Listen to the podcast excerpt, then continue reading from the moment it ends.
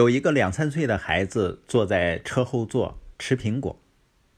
他问：“爸爸，为什么我的苹果放了一会儿变颜色了呢？”这个孩子的父亲就解释说：“啊，因为你把苹果皮吃掉后，果肉与空气接触产生氧化反应，分子结构改变，颜色呢就随之改变了。”接着呢是一阵长时间的安静。孩子问道。爸爸，你刚刚是在跟我说话吗？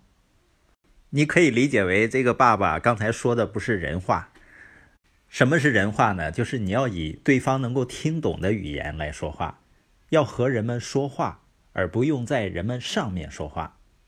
今天我们就聊一聊说话呢，要简单明了。我记得曾经有一个书友说呀：“汪老师，你讲的这些东西好像都很简单，都很直白。”一听就明白，我喜欢听那些烧脑的，就怎么听都听不明白的。实际上，一个人要想把事情讲得很复杂是容易的。你发现很多专业的教育者呢，他们通常把一些简单的事情复杂化。但你是沟通者，你就需要把复杂的事情弄简单。所以我跟那位书友说啊，我讲的可能非常简单，但是他们运用起来就不那么简单了。当然呢，对于学术界来说啊，有些人认为他说的话晦涩难懂，这样呢就显得权威。要是学生不懂得教授在教什么，他会认为教授太聪明，懂得太多了。就像有一群人在听一名海军军官详细解释导弹的工作原理那样。交谈完以后呢，一个人称赞了军官的出色讲解，说：“听你讲解前，我完全不知道导弹的工作原理。”军官马上问：“那现在呢？”那个人说：“啊，多亏了你，我还是搞不懂，只不过不懂得更深了。所以呢，这个世界上有些讲解呢，除了让听众觉得你更厉害以外，他们得不到任何的帮助。我们说话、演讲、沟通的目的是为了给别人带来积极影响，不是为了让别人觉得我们很厉害。所以，我们就需要把复杂变成简单。”要想简单表达呢，就直入主题。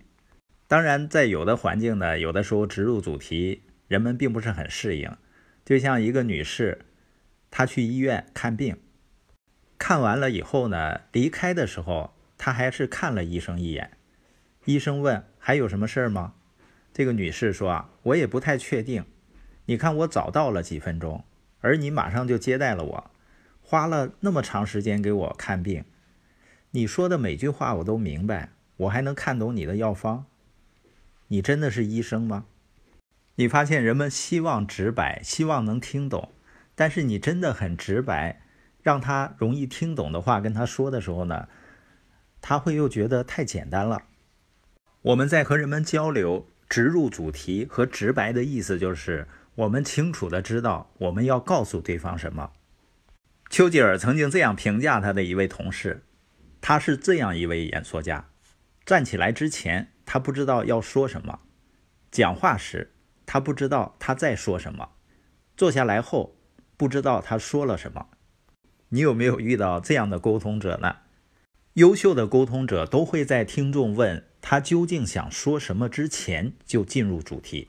要做到这一点呢，我们必须先弄明白自己要说什么。所以，当你准备和别人沟通的时候，不管是一个人还是几百人，你都要先问自己两个问题：我想让他们知道什么？我想让他们做什么？如果你对这两个问题有清晰的答案，你就很可能会走到正轨上，直奔主题，和听众建立连接。实际上，沟通最难的时候呢，就是你要跟某个人说一些他利益要受损的话。或者是给他提供一些建议，但往往呢，有的时候我们会先说一些无关紧要的事情，或者暗示有问题，而不是直截了当的表明态度。而实际上，跟我们沟通的大多数人都希望能够先点明主题，人们更愿意直入主题，尤其是遇到棘手问题的时候。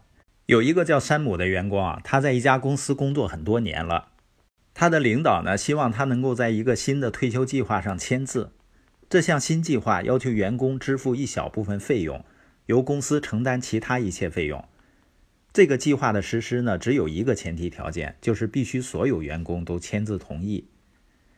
大家都想尽办法让山姆签字，老板呢也想方设法说服他，可他毫不动摇，他不想自己的收入有一分一毫的减少。最终呢，董事长把山姆叫到办公室，对他说：“啊，山姆，这里有一份新退休计划书和一支笔，你可以签字，否则呢，你可以开始找新工作了，因为你被解雇了。”山姆就毫不犹豫地签了字。董事长就问：“你之前为什么不签呢？”山姆说：“先生是这样的，之前没有人跟我解释的这么清楚。你发现啊，每个人实际上都喜欢简洁明了，即使那些不习惯底线思维的人，也希望知道底线。优秀的沟通者会告诉人们底线。所以呢，我们不管是跟孩子说话、主持会议，还是跟一大群听众发表演说，你的目标都应该是一旦建立起连接，就立即进入主题。”然后用简短的话语给人们带来尽可能大的影响。